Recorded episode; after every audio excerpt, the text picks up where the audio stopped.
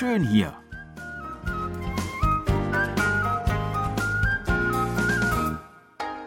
Ausflugstipps für Korea mit Dirks.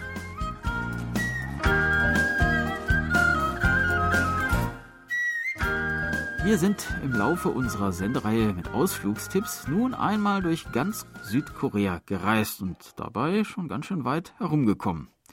Ich schlage vor, bevor wir die zweite Runde durch die Provinzen drehen, kehren wir erst einmal für eine Weile nach Seoul zurück. Vor ein paar Jahren gab es einmal einen K-Pop-Hit mit dem Titel Gangnam Style, der weltweit populär wurde. Viele Leute begannen sich zu fragen, wie es denn wohl so aussieht im Stadtviertel Kangnam.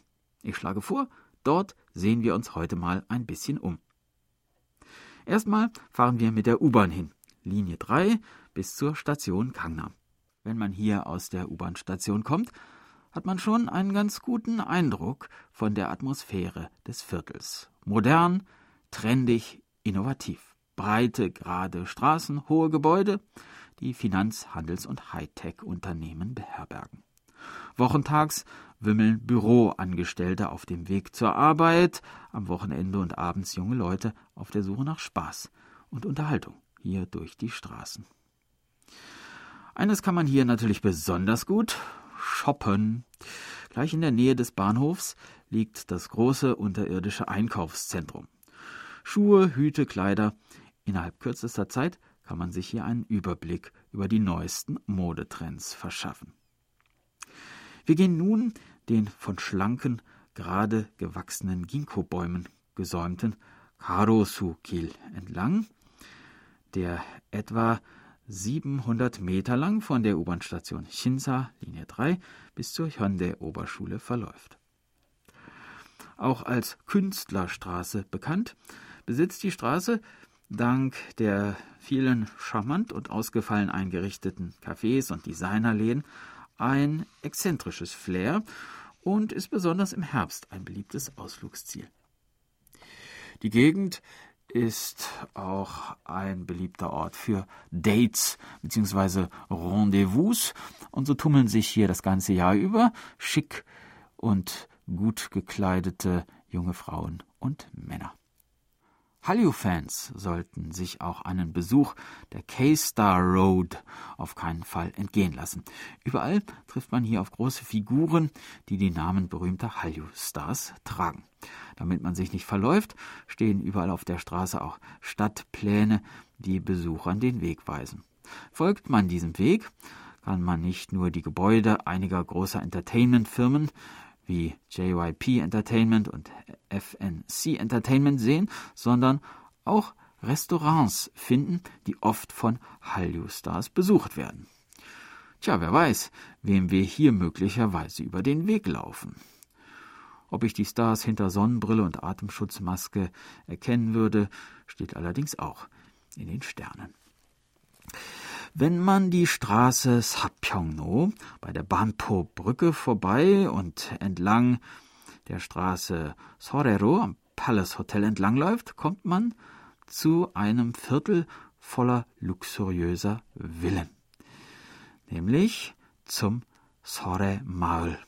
Im Jahr 1985 wurde die französische Schule École Française de Séoul hierhin verlegt und zog viele Franzosen in dieses Viertel.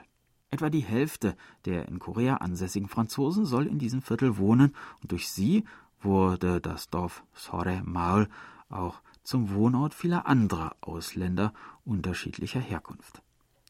In den Gässchen finden sich schicke Weinbars, Cafés und Restaurants mit Balkon, wo man sein Essen oder sein Getränk in der Sonne genießen kann Boulangerien und Patisserien im französischen Stil, wo Leute jeden Morgen mit dem Fahrrad vorfahren und Schlange stehen, um frisch gebackene Baguettes zu kaufen. Die Backwaren werden mit Zutaten, die extra aus Frankreich angeliefert wurden, hergestellt und sind auch bei Franzosen sehr beliebt. Nachdem wir das Dorf erkundet haben, empfiehlt sich ein Besuch des nahegelegenen Montmartre Parks. Der Montmartre Park war ursprünglich ein wilder Akazienhain, wurde im Jahr 2000 aber im Rahmen eines Stadtsanierungsprojekts in einen öffentlich zugänglichen Bereich als Ruhezone für die Anwohner umgewandelt.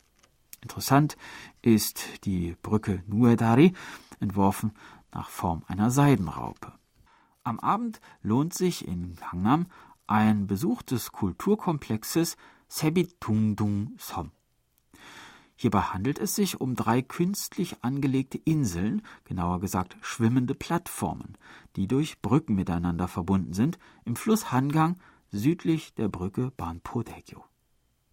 Diese Inseln, eröffnet im Jahre 2014, sind das erste Beispiel für schwimmende Architektur in Korea und vor allem bekannt als Drehort für den Blockbuster-Hit The Avengers Age of Ultron aus dem Jahre 2015. Die erste Insel, Vista, besitzt die Form einer Blüte. Sie ist eine multifunktionale Kultureinrichtung, die als Veranstaltungsort für Aufführungen, internationale Konferenzen, Ausstellungen und mehr genutzt werden kann. Die zweite Insel, Viva, sieht aus wie eine Knospe. Eine Reihe von Kulturprogrammen sowie Veranstaltungszonen, darunter Beat Square, Youth the Woods und 3D-Restaurants sind hier untergebracht. Die dritte Insel, Terra, hat die Form eines Samens und verfügt über Sporteinrichtungen und Gärten, in denen man die malerische Landschaft des Hangang-Flusses genießen kann. Besonders beeindruckend ist ein Besuch am Abend, wenn sich die strahlenden Lichter wunderschön im Wasser des Flusses spiegeln. Das war unser Ausflugstipp für heute. In einer Woche starten wir die nächste Tour und würden uns freuen, wenn Sie uns wieder begleiten. Tschüss und bis dann, sagt Jan Dirks.